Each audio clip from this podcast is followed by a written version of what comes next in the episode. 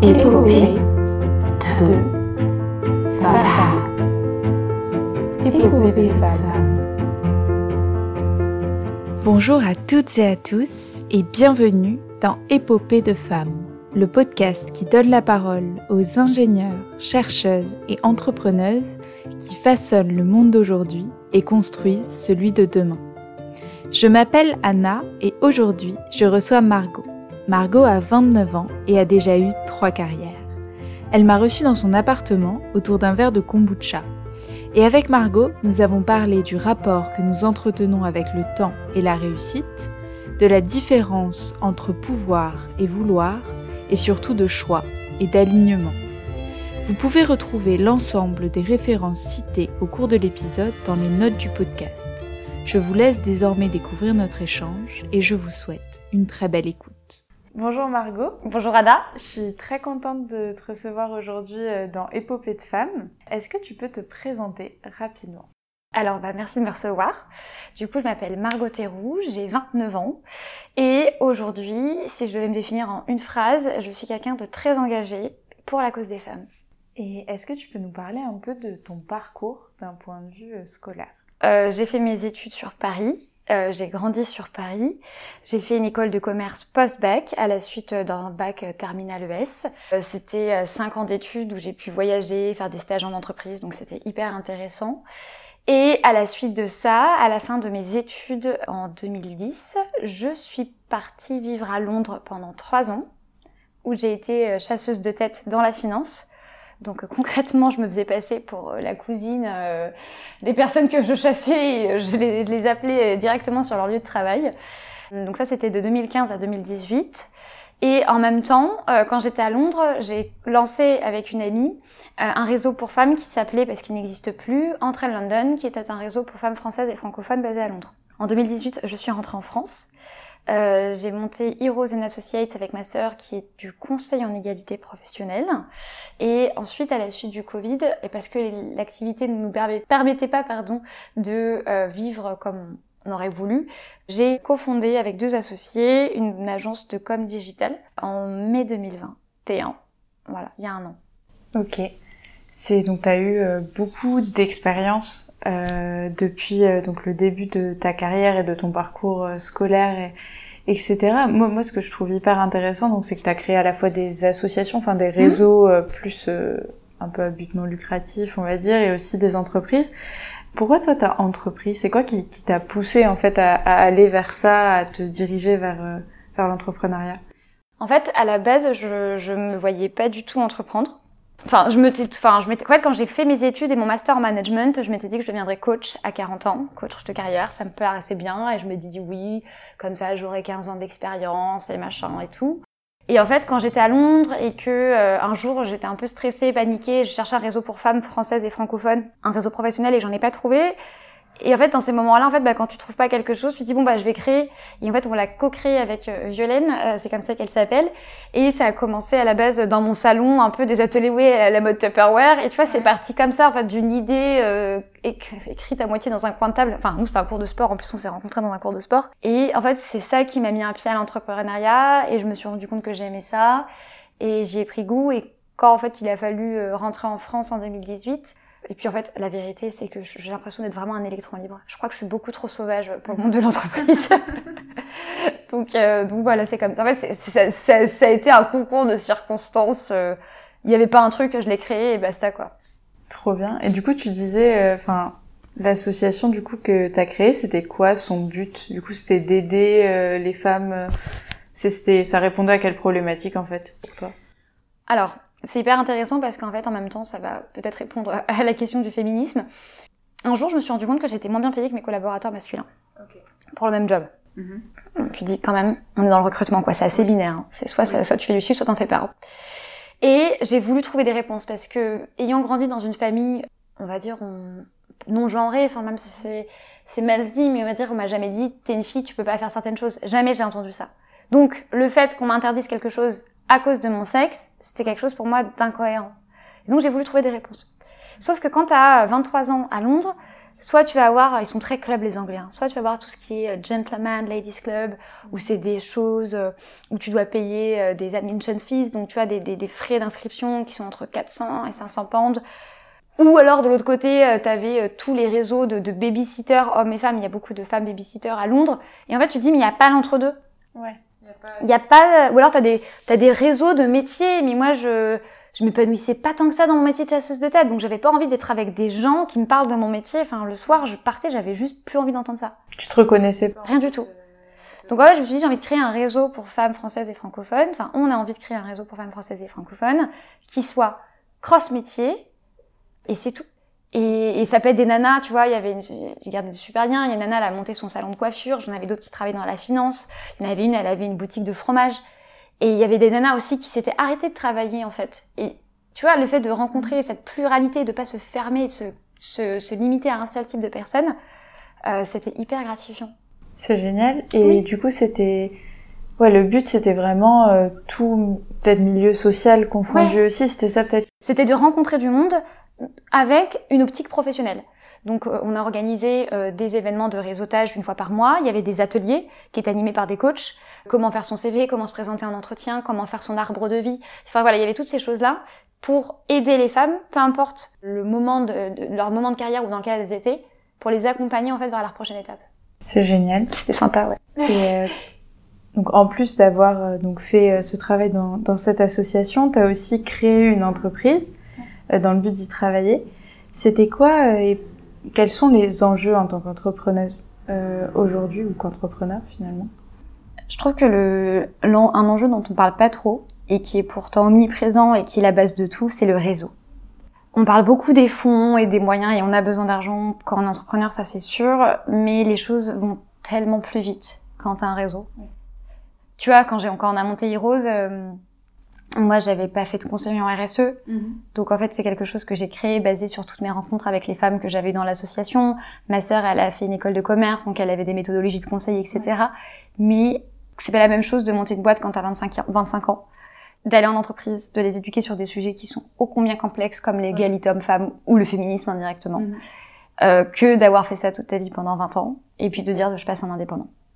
Et c'est vrai que euh, prendre du temps pour son réseau, aller à des événements, se forcer à y aller, moi je déteste ça. Ouais. Tu vois, je, j'adore parler aux gens, mais je suis une introvertie née. Mm-hmm. C'est-à-dire pour faire des conférences, des podcasts, j'adore. Mais alors par contre, dès qu'il s'agit d'aller réseauter, oh d'aller boire une coupe de champagne en discutant. Ah ouais non, ah mais même il m'en faudrait 15 des coupes de champagne quoi. il m'en faudrait 15 quoi. Je, je, attention, je dis pas que l'alcool est la solution à tout, mais euh, il y a des fois ça peut faire des miracles. Et, euh, et en fait ouais, le réseau c'est hyper important. Mm. Oui, et puis finalement, c'est quelque chose qu'on voit dans beaucoup de strates. C'est quand tu crées une entreprise, mais quand tu veux aussi trouver un stage, ou même finalement, le réseau, c'est hyper, euh, hyper, euh, hyper important. Et du coup, tu as réussi aussi à finalement créer un réseau. Et du coup, est-ce que tu as été accompagnée dans ton projet entrepreneurial, que ce soit par des organismes ou peut-être par des gens qui t'ont inspiré, qui t'ont aidé pour euh, que ça soit pour Heroes ou pour French Flair Digital. C'est ça. Euh, Est-ce que du coup, il y a, y a, des choses qui t'ont aidé, qui peut-être pourraient aider d'autres gens qui aimeraient avoir ce même genre de parcours euh... Alors, j'ai fait un tas d'erreurs en créant euh, la première boîte et ensuite pour la deuxième. Pour rebondir sur la question du réseau, je pense qu'avant, à partir du moment où la personne allait décider à se mettre en indépendante ou en indépendant, -hmm. à créer sa structure, au moins six mois avant, le jour J officiel du lancement, enfin quand la personne décide de se dire bah, je vais l'annoncer, c'est à partir de ce moment-là, en fait, six mois avant, il faut travailler le réseau. Okay. C'est-à-dire que aller voir des gens, contacter des personnes sur LinkedIn, aller à des salons professionnels en fonction du, de, du service ou, ou, des objets. Euh, si vous voulez avoir euh, monté un truc local, allez contacter les mairies, allez regarder les associations, euh, regarder des personnes. Et en fait, le fait de parler avec des gens, ce qui fait que le jour du lancement, en fait, c'est pas en mode coucou, je fais un truc, c'est j'ai mobilisé en avant, en fait en amont tout ce travail-là. J'ai, je suis allée voir des personnes, j'ai parlé de mon idée et peut-être qu'entre temps, en fait, leur expertise, leur retour, en fait, va me permettre de faire quelque chose. Et à titre personnel, je n'ai pas fait ça pour Heroes. Pour French Digital, c'était différent parce que j'ai, euh, on était, on est trois, donc euh, forcément chacun a apporté sa part euh, dans dans le dans la création de la boîte. Mais Vraiment, euh, c'est effectivement, euh, moi j'étais un peu trop fière de me dire non, mais je vais pas aller contacter la BPI, etc. Et puis après, ça dépend où est-ce que les gens sont situés, mais je sais que sur Paris, il y a tellement de choses que moi en fait, j'ai trouvé ça assommant en fait. Oui. Je savais pas à qui me contacter, et je sais toujours pas. Oui. Mais je sais juste que si je devais refaire la même chose, je passerais six mois à discuter, à développer du réseau et à aller rencontrer des gens. Ok, oui, à discuter, à montrer ton projet, à, Voilà. à le faire challenger aussi peut-être par des gens euh, Et puis extérieurs. peut-être avoir des premiers clients en fait, tu Mhm. vois, sachant que euh, parfois ça dépend de ce que tu fais, mais dans tout ce qui est service, ce qui est mon cas, euh, pour Heroes, on a des cycles, on avait des cycles de vente de, de 6 à 9 mois. Donc en fait, entre le moment où t'en parles et le moment où tu rencontres la personne et le moment où tu signes, il se passe 9 mois. Donc c'est énorme. Donc c'est énorme. Donc tu vois, si tu as tout ce travail de réseau et où tu vas aller tester ton idée Mhm. six mois avant, bah quand en fait tu vas te lancer, au mieux pire, tu auras trois mois d'attente, tu vois. Donc c'est faut, faut pas avoir peur et euh, il faut pas avoir peur d'aller vers les autres. Ouais, c'est important aussi de. Ah ouais, c'est- important à dire parce que des fois on peut avoir pas honte, mais avoir Ouais. peur de de montrer aussi son projet tant qu'il est pas pas parfait, mais pas totalement Ouais. abouti ou sortable vraiment sur le marché. Mais en fait, C'est important de. Vraiment, c'est vraiment de de- d'aller dans les réseaux et il y a plein de, de réseaux d'entrepreneurs, mais il y a des réseaux de métiers, il y a des Mm. réseaux de CCI, les chambres de commerce font un travail de dingue. Euh, il y a même Pôle Emploi qui fait des super formations. Alors pour le réseau c'est un peu plus compliqué, mais il y a une forme d'accompagnement vers l'entrepreneuriat aussi. Il faut pas cracher dessus. Ouais, ok. Et donc on parlait un peu euh, juste avant ce podcast et donc on parlait aussi du rapport au temps et au fait donc de devoir faire des choix, de d'aussi qu'on, enfin moi ce que ce que je disais c'est que je trouve qu'on met beaucoup de pression à, à tous les niveaux d'orientation, que ce soit juste après le lycée ou même après après une prépa, tout ça, à trouver sa voie. C'est une sorte d'injonction qu'on a et du coup toi qu'est-ce que t'en penses? Comment tu l'as vécu? Comment tu le vis aussi au quotidien? Je trouve ça très pressurisant, euh, le rapport au temps qu'on a aujourd'hui. En fait, on a l'impression que euh, quand on prend une décision, à l'heure actuelle, cette décision, elle va prévaloir toute notre vie. Et c'est encore plus accentué avec les réseaux sociaux où on est dans un culte de l'image. Je vais pas passer pour une vieille icône qui dit ça. Non, non. Mais tu vois, c'est. Et donc, en fait, ce qui est valable aujourd'hui, c'est comme si ça devrait être valable toute sa vie. Mhm. Et, et on va peut-être en parler, tu vois, mais quand tu vois mon parcours aujourd'hui, où j'en suis dans ma vie professionnelle, euh, au fait que euh, y a deux ans, j'ai repris mes études pour être sexologue et thérapeute de couple, et que là, en fait, euh, en septembre, je me lance et j'arrête tout ça et je reviens vers ce que j'étais vraiment, tu vois, j'ai 30 ans, j'ai déjà eu trois vies. C'est ça, t'as déjà fait plein de choses, t'as déjà monté deux entreprises, euh, une association, t'as... Et j'ai testé. Et, euh, et en fait, il faut juste se dire que, enfin, c'est- c'est- c'est c'est- c'est- c'est un peu bateau comme phrase, quoi, mais il faut déconstruire ce rapport au temps et, et la décision que tu prends maintenant, bah oui, peut-être que tu vas la regretter dans cinq ans, mais tu la regretteras peut-être encore plus de pas l'avoir fait. Oui, c'est ça. C'est qu'on peut pas vraiment savoir sans essayer aussi. Voilà. Et moi, c'est un peu... Un, un petit proverbe bien des familles que j'adore, c'est si ma tante elle en avait, elle s'appellerait mon oncle. Donc voilà, c'est dit. Donc euh, tu vois, en fait, c'est c'est vraiment cette, avec des si, enfin, tu refais le monde. Oui, c'est clair. Donc si j'essaie et si et si c'est pas grave, c'est vraiment pas grave. Donc par rapport à la, ta question du temps, pour éviter de faire euh, trop d'allégories, c'est vraiment de le déconstruire et être aligné avec la décision qu'on prend. On parlait des tatouages euh, en off tout à l'heure. Tout le monde, tout le monde me dit, moi je suis tatouée, tout le monde me dit, mais t'as pas peur de regretter? Bah non en fait, parce qu'en fait au moment où j'ai pris ma décision de me faire tatouer, j'étais hyper heureuse de le faire. Ouais. Et oui, peut-être que dans 10 ans, 20 ans, je trouverais ça ridicule. Mais bon, enfin, tu, tu, tu peux pas regretter des choses que t'as choisies avec le cœur. Mais je suis exactement... Enfin, je suis assez d'accord. J'ai eu un peu la même réflexion. Récemment, je me suis fait une boucle d'oreille. Et je me dis... Enfin, une deuxième boucle d'oreille. Et je me disais, euh, peut-être que tu vas le regretter. euh, peut-être que... Et je me suis dit, en fait, c'est aussi lié à un bonheur sur le moment. Et du coup, il faut peut-être, dans... si dans 10 ans, je me dis, mais pourquoi t'as fait ça? Peut-être juste se rappeler le bonheur que t'as ressenti à ce moment-là et se dire, ben, c'est juste une marque euh, Ouais. de ça aussi, quoi. C'est euh, une forme euh, de- de- d'exaltation du corps Mhm, et, euh, et, euh, et si tu l'as fait et que t'étais bien et que t'étais trop cool et tu te sentais ça. trop rock quand tu l'as fait, c'est trop chouette.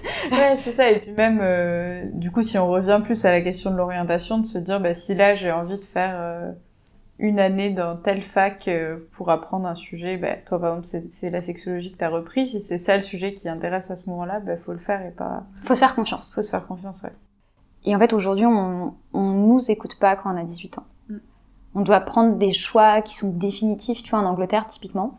J'avais un ami quand je vivais à Londres qui avait étudié la musicologie et l'art du Moyen-Âge à Cambridge ou Oxford, je sais plus, et qui, bon, aujourd'hui travaillait chez Price. Mais parce que tu vois, ils ont un rapport par rapport aux études qui est très différent. C'est-à-dire que tu vas à la fac pour t'éclater, pour apprendre, pour te cultiver, mais ça va pas conditionner ta vie professionnelle. C'est ça. Avec ce rapport au temps, ce rapport à l'urgence. Nous, en fait, on a l'impression, enfin, à 18 ans, de demander ce que tu veux faire, c'est difficile. Et même, il y a des fois, quand tu dis les choses, tu n'es pas écouté. Oui, bah oui, c'est ça. C'est si tu dis, moi, j'ai vraiment envie de faire ça, on va dire, ah, mais peut-être t'as des bonnes notes, tu devrais plutôt aller vers, euh, bah, finalement, c'est, c'est ce dont ça amène à la question d'après, un peu le schéma de réussite qu'on nous impose aussi. Et toi, je sais pas ce que t'en penses, c'est pour ça que t'as fait toi aussi une école de commerce, donc ce qu'on appelle les grandes écoles, entre grands guillemets. C'est pas un jugement de valeur, c'est plus le terme générique qu'on, Mm. leur attribue. Mais finalement, est-ce que c'est vraiment ça qui, compte euh, Je sais pas toi ce que t'en penses du coup, ce rapport à la réussite et au... Ah, il est malsain. en fait, on a un rapport en France par rapport à la réussite qui est très malsain parce que j'ai écrit un truc récemment sur réussite et, et virilité, mais en fait, euh, on considère aujourd'hui que pour réussir, il faut avoir du pouvoir et gagner beaucoup d'argent. Mm. Et sauf qu'il y a des fois, en fait, on va suivre tête bêche ces modèles de réussite. Comme je te l'ai dit en introduction, moi j'étais euh, chasseuse de tête en Mhm. finance, Mhm. donc euh, j'accompagnais aussi bien des, des jeunes loups, euh, des jeunes louves de 25 ans que des personnes euh, avec euh, 50, 60 ans, enfin voilà. Et il y, en a parfois en fait qui ont cette espèce de prise de conscience, parfois tardive, de se dire ok, on m'a dit que pour être heureux, fallait que j'ai du pouvoir, fallait que je gagne de l'argent. Ouais. Très bien, je gagne de l'argent. Mais est-ce que j'en suis plus heureux aujourd'hui? Non. Et là en fait, t'as un espèce de, de réflexion qui t'emmène dans les abysses de ton âme, Ouais. où tous tes modèles, tout ce que tu avais construit, c'est pour ça qu'il y en a beaucoup aussi qui, qui, en fait, qui vrillent, qui font des burn-out. Ouais. J'ai beaucoup de, de- je connais beaucoup de personnes autour de moi qui en ont fait. Parce qu'en fait, le modèle de, elles ont suivi un modèle de la réussite qui n'était pas le sien. Donc en fait, c'est comme si, euh, littéralement, euh, je sais pas, tu, tu prends le train à Paris et tu vas aller à Bordeaux et finalement tu te retrouves à, à aller, euh, euh, je sais pas moi, à Annecy, voilà, ou Castres, tu vois. Très bon exemple. Voilà. Et en fait, t'étais dans le train. Et en fait, au moment où le train, il... mais c'est vraiment, j'aime beaucoup cette allégorie du train. Petit coucou à la SNCF. non mais, assez, t'es t'es dans le train. Au moment où il est lancé à 300 à l'heure, en fait, tu te rends compte que t'es pas dans la bonne destination. Ouais. T'imagines l'angoisse? Ouais, c'est l'angoisse. C'est la même chose. Mm. Et donc, tu vois, déconstruire ce rapport à la réussite, et c'est hyper dur de se dire, mais, et peut-être qu'on va en parler juste après, de se dire, mais qu'est-ce qui, moi, personnellement, si je ferme les yeux, qu'est-ce qui, moi, me fait vibrer C'est ça. Et ça, c'est un, un rapport qui est pas forcément facile à avoir à soi, de se dire, peut-être de dérationaliser un peu, je sais pas si ce mot existe, mais On va dire qu'il existe. on va dire qu'il existe, en tout cas ça doit être assez clair, j'imagine, mais de dérationaliser un peu les réflexions aussi qu'on peut avoir sur euh, l'orientation et tout, et plus se recentrer sur soi, en fait, et sur ce qu'on ressent et ce qu'on a vraiment, euh, vraiment envie de faire. Est-ce que c'est quelque chose que tu as toujours fait, que tu fais actuellement, que tu construis C'est en plein dedans. C'est la question euh, spot on, euh, bien, bien trouvée. Bah, déjà, je me posais un peu des questions parce que tu sais, quand tu prends une décision qui te correspond pas vraiment, mais t'en as pas trop conscience, t'as un peu mal au ventre. Oui. Tu vois, euh, j'aime beaucoup, euh, sans faire de, du, du Lacan, mais la mal a dit. C'est le mal a dit. En fait, c'est l'expression des mots de l'esprit. Bref, phase euh, psychologique passée. Il y a quelques temps, je suis intervenue à un TEDx et la conférencière juste après moi, ou celle d'après, qui s'appelle Kenza, que je salue, a fait un TEDx aussi sur la réussite et sur comment atteindre ses objectifs. Et c'était passionnant et elle nous a demandé de faire un exercice que j'invite à, à toutes et tous à fermer. Alors j'espère que vous retrouverez son TED parce qu'il est vraiment génial. En fait, On pourra essayer de le mettre. ouais, bah alors je sais que le TED, en plus quand le podcast sortira, techniquement la vidéo sera sortie. Super, du coup on pourra mettre et ton. TED et le sien euh, dans le lien du, du podcast. ouais. Et elle demandait de faire un exercice, c'est de fermer les yeux, de prendre le temps et de, de se dire si j'avais pas peur, si j'avais pas de limite, qu'est-ce qui me rendrait heureux? Quelles sont les images? Quels sont les mots? Quelles sont les odeurs? Enfin, toutes, quelles sont les, qu'est-ce que mon corps me dit? Et moi, à ce moment-là, en fait, je me suis rendu compte que euh, ce qui me rendrait heureuse, c'était de faire la thérapie de couple. C'était de faire des conférences sur le féminisme. C'était d'écrire des livres. C'était de faire des consultations en sexologie. Mais c'était pas d'avoir une agence de com digitale. Oui, j'ai envie de gagner de l'argent, mais j'ai pas envie de devenir millionnaire. J'ai pas envie de gérer des équipes. J'ai envie d'être seule, de faire les choses dans mon coin, de de- d'aller euh, parler sur des sujets qui me passionnent et qui sont passionnants. C'est passionnant, tout à fait. On va en parler dans un instant. Mais tu vois, effectivement, c'est euh, et franchement, Kenza, et même elle l'a vu sur mon visage, en fait. Et, enfin, je lui serais, mais enfin, je vraiment, enfin, reconnaissant ta vie. Alors, il faut aussi ajouter qu'en parallèle de ça, moi, depuis trois ans, je fais une thérapie analytique. Donc, euh, je suis suivie par un psy qui me permet aussi de me reconnecter à qui je suis vraiment. Et euh, de, de gérer un peu tous mes valises et mes bagages émotionnels. Et je pense qu'on en a toutes et tous besoin. Mais en tout cas, avant de parler de, une thérapie, c'est bien aussi de fermer les yeux et, et de se dire sans peur, sans, sans obligation, qu'est-ce qui m'en vraiment.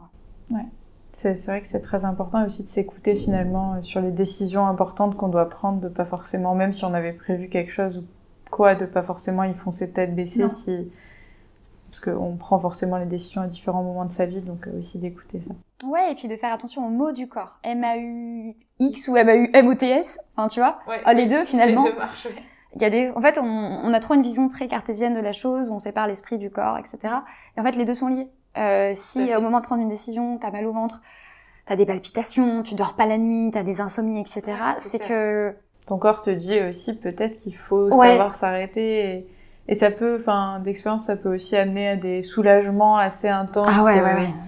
Et donc il y a tout ce, oui, enfin moi je suis totalement d'accord sur le fait qu'il faut déconstruire tout ce, tout ce lien à la réussite euh, sociale euh, qui en fait est pas forcément euh, bonne pour nous quoi, Ouais, au final et pour euh, notre esprit. Du coup, tu disais que tu avais repris tes études tout à fait. euh, donc en sexologie. Exactement. Est-ce que tu peux nous en parler un peu? Parce que moi je trouve ça hyper intéressant comme sujet. Et du coup, j'aimerais savoir là, qu'est-ce que tu fais, qu'est-ce que tu apprends et pourquoi du coup tu as, repris euh, ces études-là? Qu'est-ce qui t'a motivé? Alors, ça fait une excellente transition avec ta précédente question, puisqu'en fait, moi, à la base, à 18 ans, je voulais devenir gynécologue. Pour un tas de raisons, j'ai pas fait médecine. Et la principale, c'est parce que je m'en sentais pas capable. Et du coup, euh, j'ai fait, d'ailleurs c'est très drôle parce que j'ai retrouvé il y a quelques temps euh, un post Facebook, tu sais, où tu racontais ta vie sur Facebook. Ouais, Un ouais, ouais. post, voilà, c'était cette époque-là, où je disais euh, fac de médecine ou école de commerce, euh, vraie décision, Bon, bah voilà. Donc c'est revenu durant le confinement avec ce moment d'introspection qu'on a tous eu sur le Ouais, sens de la vie. beaucoup, en tout cas, Ouais. Et la sexologie, en fait, c'est une discipline qui est holistique. Est-ce que Euh, tu peux définir peut-être ce que c'est pour les gens qui Ouais, bien écoutent sûr. En fait, c'est-à-dire que c'est une discipline qui englobe plein de sujets. Mhm. Et elle, c'est-à-dire que c'est à la fois, on va traiter d'économie, on va traiter de, de questions sociétales, sociales, on va traiter aussi un peu de psy, euh, il va y avoir de l'histoire. Donc en fait, c'est quelque chose qui vraiment est à 360. Et donc, dans une demande en sexologie, ça peut être un trouble du désir, ça peut être euh, des douleurs à la pénétration, ça peut être des difficultés à avoir des érections, ça peut être des baisses d'envie, des baisses de désir, ça peut être tout un tas de choses. Et en fait, généralement, c'est l'expression d'un symptôme. Et en fait, ce symptôme-là, en fait, vient dire quelque chose de beaucoup plus profond Mhm. par rapport à un mal-être global. Donc, on n'est pas psy. Oui. Euh, même s'il y en a beaucoup de psy qui font de la sexo. Ça peut, euh, Mais en fait, c'est une porte d'entrée. Voilà. Et en fait, euh, dans, dans une consulta- consultation en sexologie, en fait, on va, on va vraiment essayer de dézoomer du symptôme. Il y a aussi une grande part d'éducation, c'est-à-dire que non, euh, pour être heureux dans son couple, il faut pas s'envoyer en l'air trois fois par semaine. Parce que la première question, c'est la question du consentement. Évidemment. Je préfère quelqu'un qui euh, fasse l'amour les soirs de pleine lune et qui soit OK avec ça, que quelqu'un qui se force et qu'on soit sur une forme de viol conjugal indirect dans un rapport non consenti et que la personne, en fait, ça la dégoûte de son corps et de la sexualité. Donc voilà, c'était vraiment... euh, et donc en fait, les consultations en sexologie, c'est parler euh, de ces euh, soucis sur le plan de l'intimité pour déconstruire certaines idées, en reconstruire d'autres et, et, et genre juste... Enfin, il y a un grand rôle de... de, en fait, de relativiser le fait. C'est pas grave. Tu vois, parfois, des personnes qui me disent oh, on fait plus l'amour avec un couple hétérosexuel, on fait plus l'amour avec mon mec. euh, en ce moment, euh, ça veut dire qu'elle me quittait, genre, chill. Oui, c'est pas... C'est pas grave. Enfin, encore une fois, euh, est-ce que tu te sens mal par rapport à ça? Non. Est-ce que tu culpabilises? Oui. Euh, donc, si c'est juste de la culpabilisation, c'est parce que tu as une image préconçue d'un couple.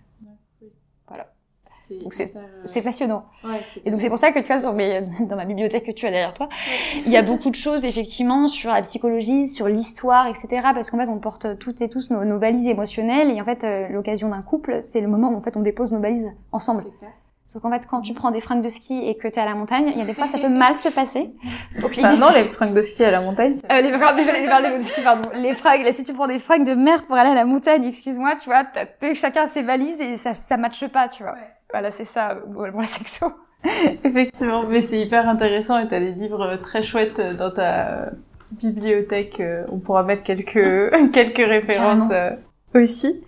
Pour parler un peu de psychologie, parce que du coup finalement euh, la sexologie permet aussi de faire ressortir des problèmes peut-être plus globaux, tu me disais un peu plus tôt, donc c'est une transition un peu hasardeuse, mais c'est une transition quand même, euh, que tu avais fait un mémoire sur le burn-out. Oui, oui, oui. Pourquoi s'être intéressé à cette thématique Si tu veux bien en parler un petit peu? Ouais, parce qu'en fait j'avais des proches autour de moi qui ont vécu ça. Et j'avais envie de comprendre. Mm. J'avais envie de comprendre, on n'en parlait pas trop, ou alors, tu sais, lorsqu'on parlait des fermetures d'usines, etc. Donc c'était très, euh, très connoté. euh, Mhm. Et c'était mon mémoire de fin d'études, effectivement, qui parlait sur euh, quels sont les facteurs qui vont faire en sorte qu'une personne va plus être susceptible de faire un burn-out ou pas. Mhm. Voilà. Et, euh, du coup, est-ce qu'il y a des éléments peut-être que qui t'ont particulièrement marqué, que tu aimerais partager? Je veux- enfin, Bah, ça relie en fait, effectivement, ouais, ça, ça relie euh, la question de la réussite. Tu vois, c'est euh, de suivre un idéal. Alors après, je suis pas psy et je t'avoue que c'était il y a quelques années, mais euh, c'est ce que j'ai retenu, c'est vraiment en fait un épuisement mental, psychique, physique, avec tous les symptômes qui s'expriment de la de toutes les façons qui soient, d'un trop plein, de de de de, de, de, euh, ouais d'une implication émotionnelle et affective beaucoup trop forte dans le travail, et puis aussi parfois euh, suivre. euh, c'est pour ça qu'il y a beaucoup de gens qui font des burn-out après qui se retrouvent coach. Parce qu'en fait, ils ont vécu la guerre, entre guillemets, et euh, ils savent ce que c'est. Et du coup, ils ont plus envie, et ils ont envie de transmettre ce savoir. Et puis, je pense qu'il y a aussi un côté un peu thérapeutique de soigner l'autre en se soignant soi, mais ça, c'est un autre débat. Ok, je vois. Et on parlait tout à l'heure euh, de, de la distinction, on en parlait en off, de pouvoir avec vouloir. Ouais. Ça rejoint ce qu'on disait sur le modèle de la réussite, qu'on C'est ça. inculque un peu de ok, euh, ben, je, je vais faire telle ou telle chose. Du coup, pour toi, c'est quoi qui est important? Je trouve que aujourd'hui, on fait les choses parce qu'on peut les faire. Mais en fait, est-ce qu'on fait les choses parce qu'on a envie de les faire? C'est la question. C'est pour ça que je dis, et effectivement, c'est ce que je te disais tout à l'heure, il faut vraiment faire la part des choses entre le vouloir et le pouvoir. Pour reprendre mon exemple personnel, oui, je peux gérer une entreprise. Oui, j'ai des compétences en communication. Et oui, j'accompagne mes clients sur ces questions-là. Ok. Oui, je pourrais euh, monter à je ne sais pas combien de centaines de milliers d'euros de chiffre d'affaires. Soit.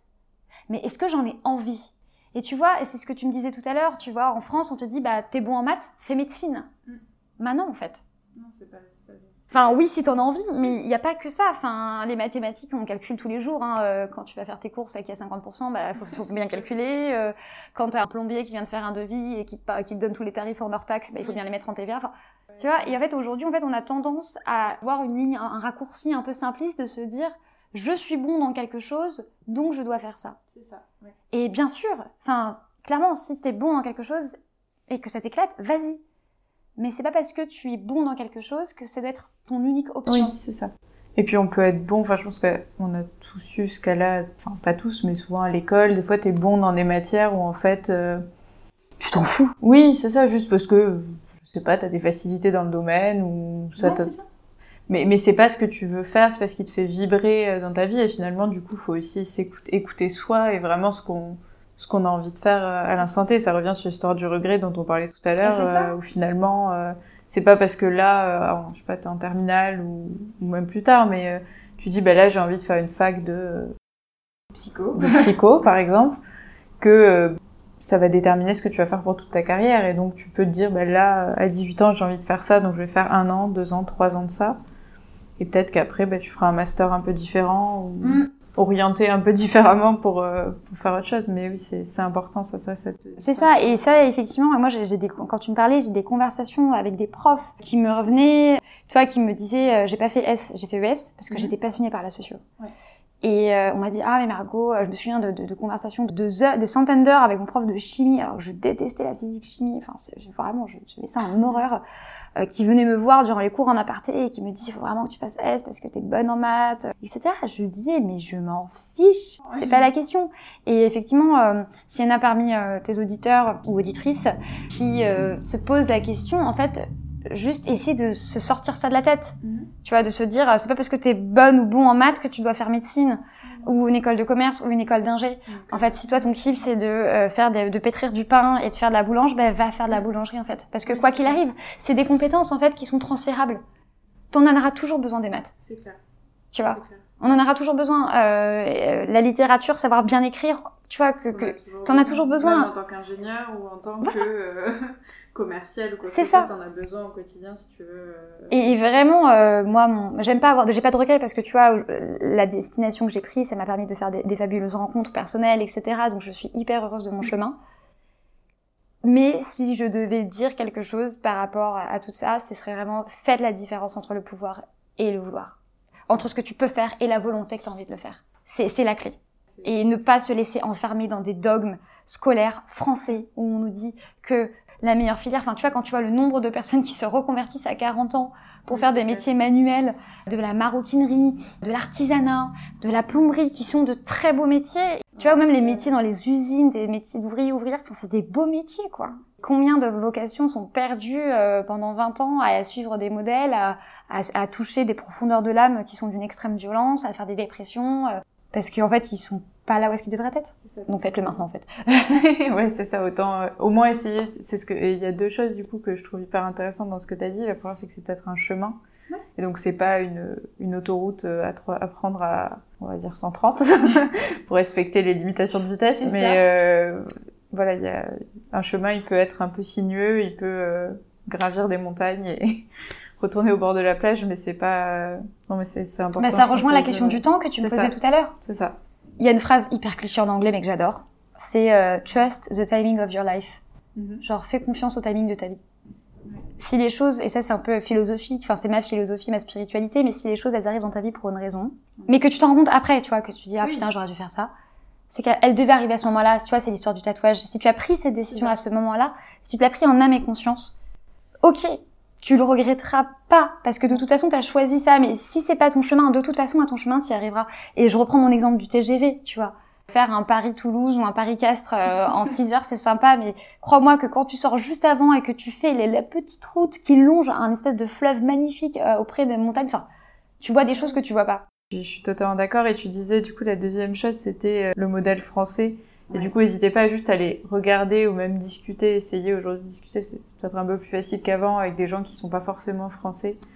Euh, ça permet aussi de se rendre compte que toi, tu me parlais. Donc, tu parlais de l'Angleterre. Moi, je sais qu'en Allemagne, c'est pareil. Ils peuvent étudier plusieurs matières qui ont rien à voir les unes avec les autres. Donc, ne pas hésiter à aller voir aussi ce qui se fait ailleurs pour se rendre compte qu'en fait, c'est pas pour autant qu'ils réussissent, entre, je mets des guillemets, mais moins bien dans la vie ou. Ouais, ou qui sont moins heureux. C'est ça.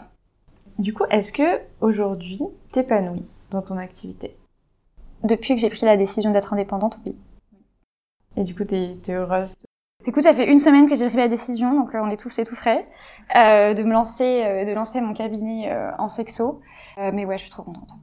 Je tout, enfin, tout s'aligne, j'ai des belles, enfin voilà, j'ai des, appels pour visiter un cabinet, etc. Enfin, tu vois, là on est, on est mi-avril. Enfin, c'est trop cool. Trop bien. Et est-ce que si t'avais un conseil ou plusieurs à donner à quelqu'un ou, ou quelqu'une qui souhaiterait s'orienter vers une carrière qui soit similaire à la tienne Alors laquelle? Justement, c'est- tu peux donner un peu... euh, Ça peut être un conseil, je sais pas, quelqu'un qui va être soit entrepreneur, soit euh, en sexo, soit... Euh, ou un conseil en général d'ailleurs. Enfin voilà, t'en as déjà donné beaucoup, je pense, pendant ce podcast, mais s'il y avait peut-être quelque chose à retenir. De faire attention à sa santé mentale. C'est quelque chose qu'on n'entend pas souvent. On est en France, euh, quand on parle de psychothérapie, on dit souvent qu'on est fou. Moi, je le, je le dis en toute transparence et j'en ai pas honte et j'en suis même fière. Euh, je fais une psychothérapie depuis trois ans. Et de toute façon, c'est nécessaire dans mon métier si je veux accompagner des personnes pour être au clair moi-même avec mes, mes projections, etc. Et euh, vraiment de ne pas hésiter. Alors pour les jeunes, il y a un truc qui s'appelle Fil Santé Jeune. C'est euh, un appel, euh, c'est un numéro qui est gratuit, anonyme, ce qui fait que ça n'apparaît pas sur les factures, etc. Et il y a des psys au téléphone.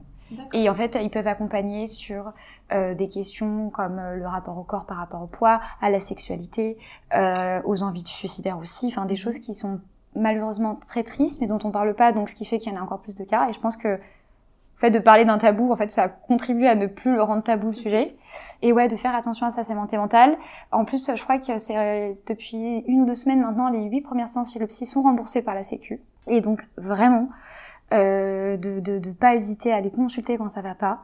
On en a tous besoin et euh, la santé mentale, c'est ce qui est le plus précieux. Merci beaucoup. Mais je t'en prie. Margot. Merci à Je toi. suis vraiment très heureuse de t'avoir euh, reçu. Est-ce que il y a quelque quelque part où ils peuvent où les auditeurs peuvent te retrouver? Est-ce qu'il y aurait un endroit où t'aimerais les rediriger ou pas forcément? Ouais, bien sûr. Ils peuvent me retrouver sur LinkedIn à Margot Théroux. Euh, sur mon site internet, euh, c'est euh, alors ça c'est plus sur les questions sexo, mais pourquoi pas. C'est www.margot-théroux.fr ou sinon sur Instagram à Margot of Heroes. Je suis partout. Super. Génial. Merci beaucoup. Merci à toi, Anna. Merci d'avoir écouté cette conversation jusqu'au bout. Si elle t'a plu et intéressé, abonne-toi pour ne louper aucun des prochains épisodes. Tu peux aussi laisser 5 étoiles et un commentaire si la plateforme d'écoute que tu utilises le permet. Cela m'aide beaucoup. N'hésite pas à me retrouver sur Instagram, at épopée-2-femme ou sur LinkedIn sous mon vrai nom, Anna Ramos. Cela te permettra de découvrir encore plus de contenu et de ne louper aucun des prochains épisodes. Il ne me reste qu'à te dire à la semaine prochaine, j'espère.